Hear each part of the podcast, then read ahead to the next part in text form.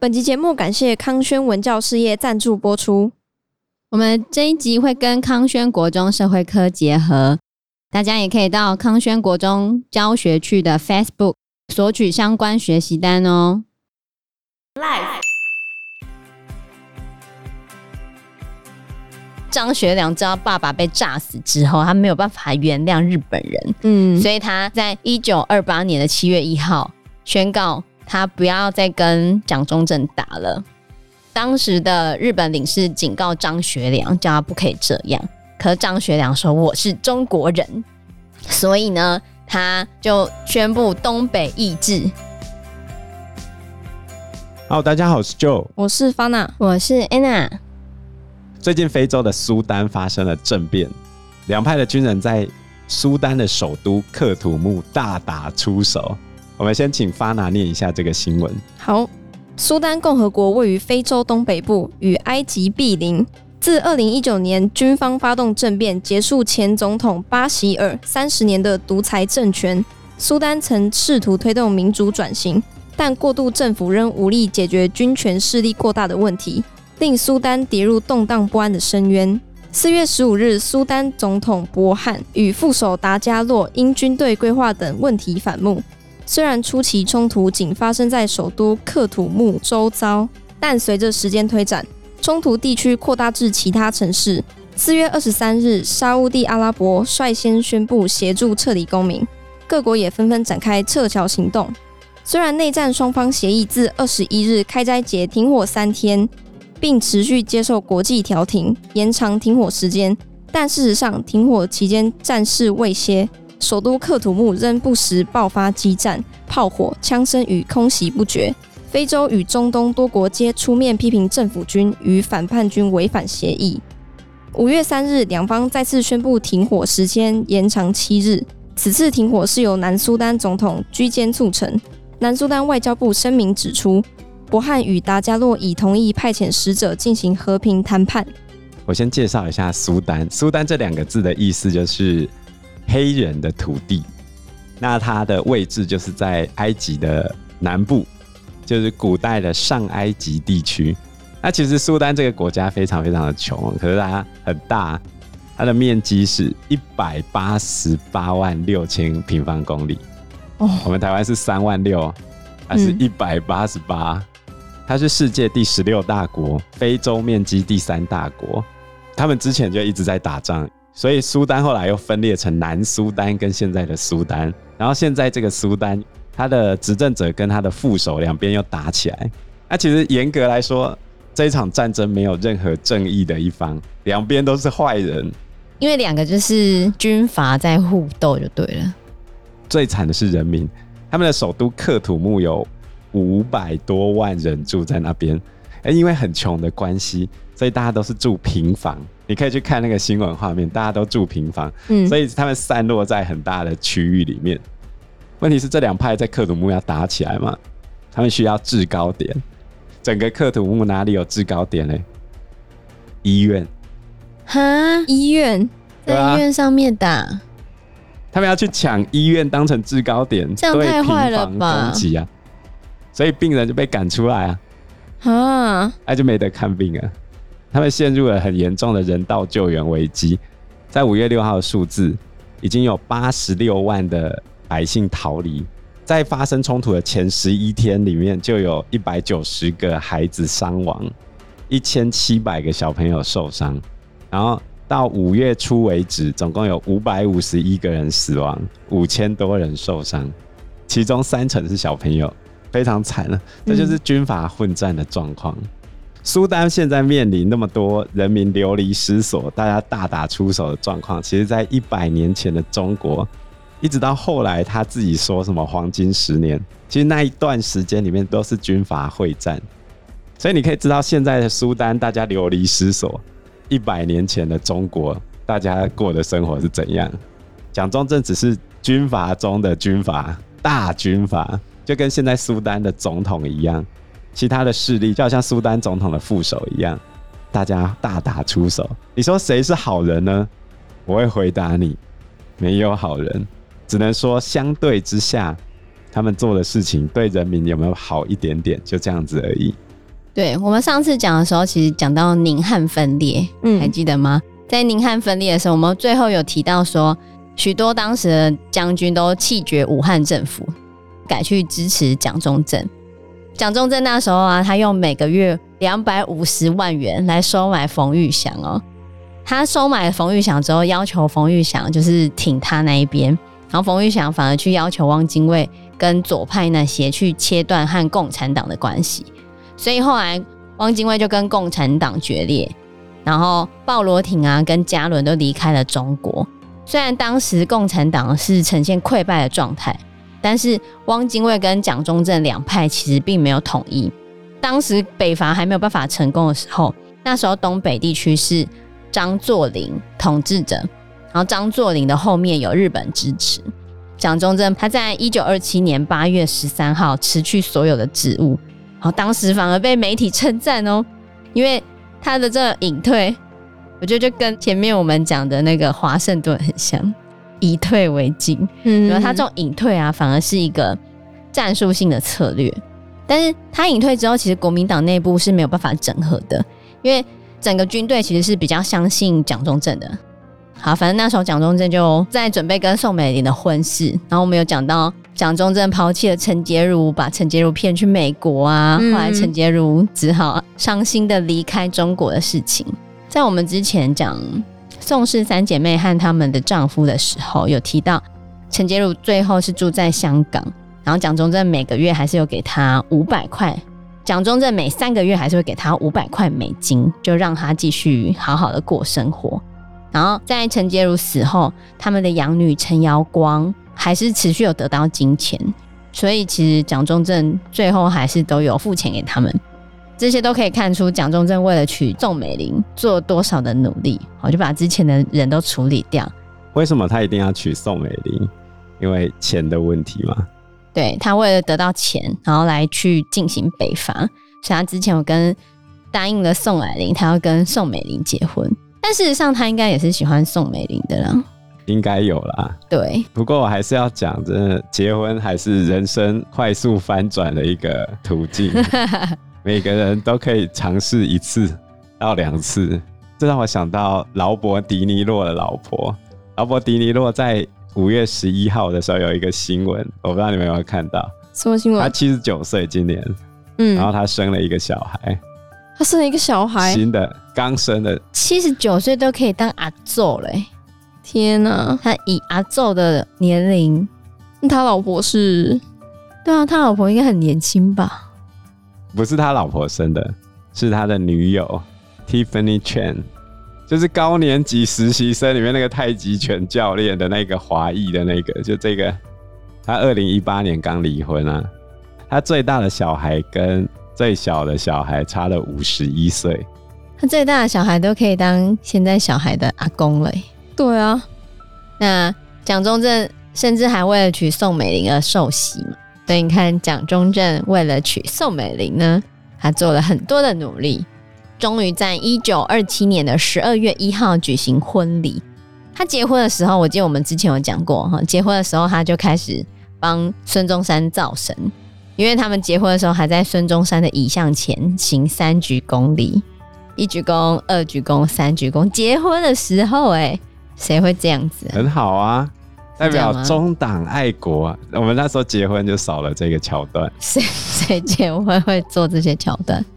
其实书里面有提到啊，就是很奇怪哈。宋美龄在一九四二年的时候曾经受采访，有说她跟蒋中正之间是没有性的，没有性，对，他们彼此之间没有发生任何的性关系。为什么？所以蒋介石成功的失败者。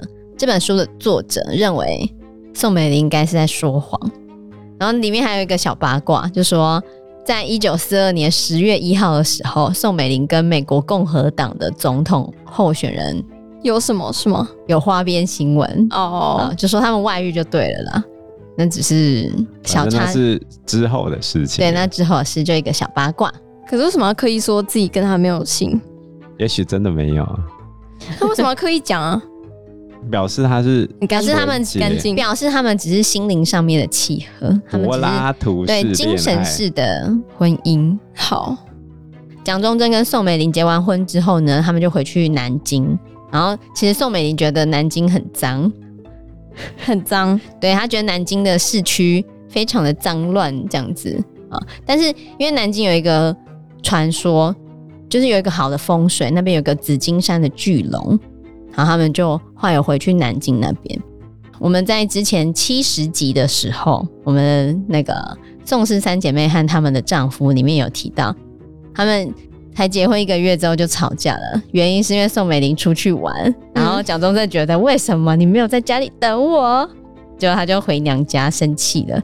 后来蒋中正才知道说，嗯，他现在娶的这老婆好像跟之前的不一样，不可以这样对待她，而且毕竟她也是金主。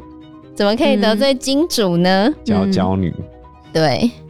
后来和好之后呢，宋美龄就成为蒋中正的首席顾问，还有他的秘书，甚至是立法院的成员，还起草了南京，因为南京是他们的首都，和起草了南京的建筑的计划。嗯，不过他们之间一直都没有小孩。然后蒋中正还有把宋美龄带回他们老家溪口，然后宋美龄跟毛福梅相处的不错。宋美龄她是真的蛮有从政欲望的。民国七十七年的时候，蒋经国刚去世，国民党正要交接给李登辉的时候，嗯，蒋宋美龄突然从美国回来，在台湾发表了演说。这个小朋友都不知道啊，这是他最后一次在台湾发表演说，叫做“老干新知”。其实重点就是。我们这些老人要隐退了，心血要上来了，但是老人还是地基啊，你们还是要靠老根老干，树要有根要有干才能够活得好哦。所以他对当时候的李登辉是有意见的，因为李登辉他完全是本土人，他是台湾人啊。嗯、他在国民党的十三全会上面发表这个演讲之后，并没有获得支持，所以他就黯然离开台湾政坛。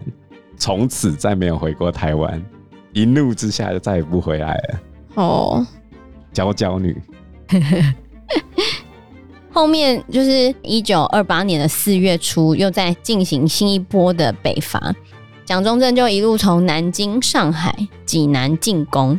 后来为什么可以北伐成功？其实关键点呢，跟五三惨案有很大的关系。因为其实当时北方算是张作霖所掌控的。蒋中正北伐之后，张作霖他就撤回东北。就撤回东北的时候呢，日本人其实很不爽。他们当初扶植张作霖起来，可张作霖后来不太听日本人的话，嗯、甚至想要自己在中国壮大自己的声势。所以后来日本人就刺杀张作霖。这个事件叫做皇姑屯事件。这个事情大家都讲是日本人做的啦。呃，不然你会是谁做的？因为张作霖他在东北军的时代，就是有拿日本人钱壮大起来的。你想一想，日本他在日俄战争之后就控制了整个满洲地区嘛，所以谁能够在那个地方当军阀，一定是日本人主义的人。那张作霖拿着日本人的钱，结果去搞日本人，搞到日本人不爽，然后日本人把他炸掉。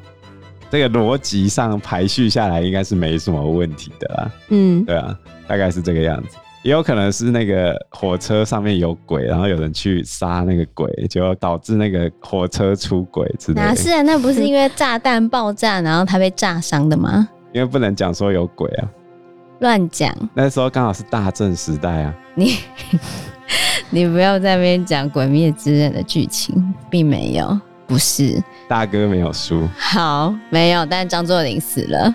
然后那时候日本的一个河本大作大佐，他其实认为张作霖很难搞，所以他故意要把张作霖弄死。他想要跟张学良合作，但是其实张学良知道爸爸被炸死之后，他没有办法原谅日本人。嗯，所以他在一九二八年的七月一号宣告，他不要再跟蒋中正打了。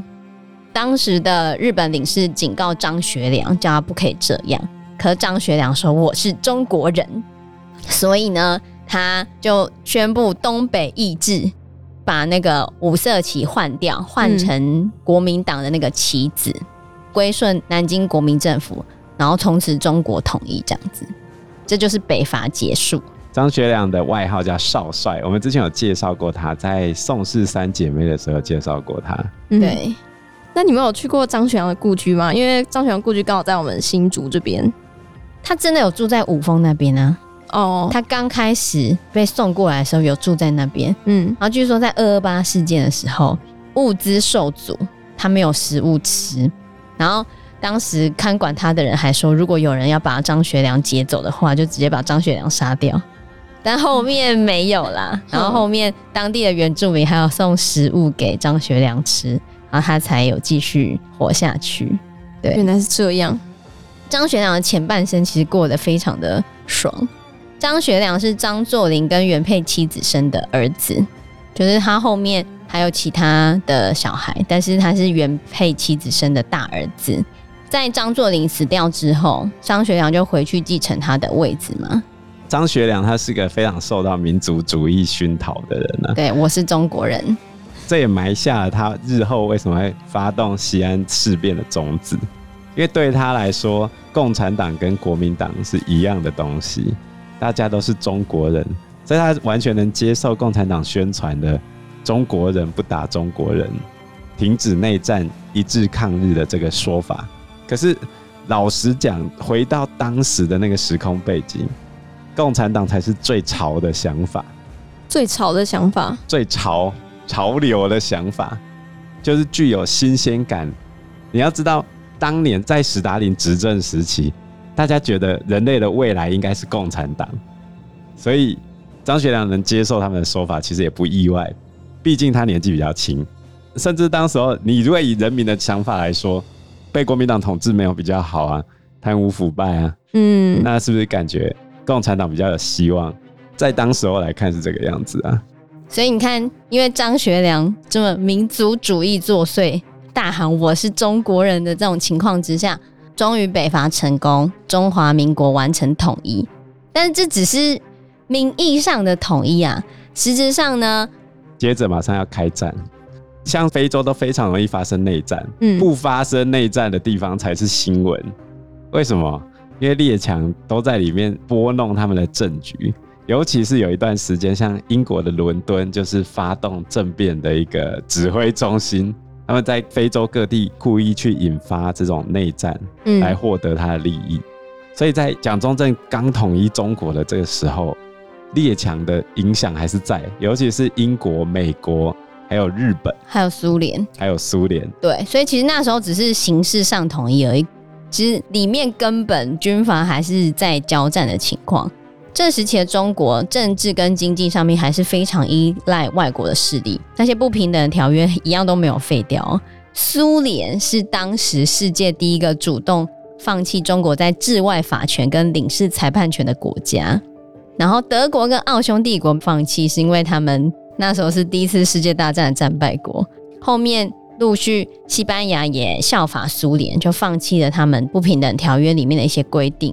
然后在一九二八年的七月二十五，国民政府跟美国有恢复关税自主，然后陆陆续续各国也有放弃关税的特权。好，所以看似他们在经济上面已经有往前迈进了，不过军阀还是持续在打仗，像。一九二九年二月四号，蒋中正就有跟李宗仁和白崇禧继续开打，就李宗仁输了，然后白崇禧也输了，他们也被永久开除国民党。你现在讲的这些名字，巴拿连听都没听过。反正总而言之，就是那时候。我稍微介绍一下。嗯、好，民国三十六年，中华民国正式行宪。嗯，我们中华民国宪法实行之后，第一任总统就是蒋中正嘛，然后副总统就是李宗仁。所以你看到他们在。一九二九年的时候还在打架，后来又合在一起，有没有非常像苏丹的状况？就是一下合一下分，一下合一下分。嗯，昔日的敌人也会变成未来的朋友，哦，原本的朋友也会变成未来的敌人。国民党撤退来台的时候，蒋中正暂时下野，那时候还没有撤退来台哦。国共内战快要输的末期，蒋中正暂时下野，就是李宗仁负责跟共产党谈判的。然后那时候国民党也很好笑，就是他们派去跟共产党谈判的人全部投降，全部投降，没有人回来哦，兵败如山倒。不过这都是后面的事情了。对啊，所以其实，在一九二九年、一九三零年的时候，军阀都还是在交战，就是里面还是一样打来打去，并不是像课本上面写的北伐之后是黄金十年，听骗人的。对，课本写民国十七年北伐统一，到民国二十六年中日战争开打的这十年之间是黄金十年。嗯，我想应该没有这样啦。但是这时候呢，蒋中正还顾着深化他政权的合法性。我们之前有说过，他要怎么深化他政权合法性，就是造神孙中山。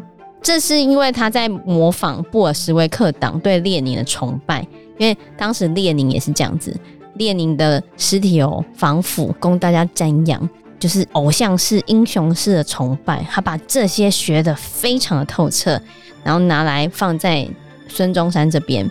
孙中山被转化为很像宗教崇拜的对象，从此要对孙中山行三鞠躬礼啊，要放很多他的铜像啊，各式各样的造神啊，就从这个时候开始。嗯，那时候还有去移孙中山的陵寝，然后他的豪华陵寝当时造价一百到六百万银元左右，超多。蒋中正就是在巩固他自己。政权的合法性，然后中间有中原大战嘛，就是他跟那些军阀继续开始大会战，一路持续跟其他的军阀打。那在大会战的时候呢，到底谁才可以赢？就是看张学良挺谁。张学良挺蒋中正的时候，其实就代表蒋中正赢定了。嗯。因为时间关系，我们这一集节目就到这边喽。有任何的建议都可以在留言区告诉我们，或者是直接在 Facebook 或者是 IG 留言我们，我们都会回应你哦。喜欢我们节目的话，欢迎按赞、订阅、加分享。如果喜欢我们今天的内容的话，也欢迎赞助我们一杯咖啡的钱，让我们可以走得更长更久。谢谢大家，谢谢大家，拜拜，拜拜，拜拜。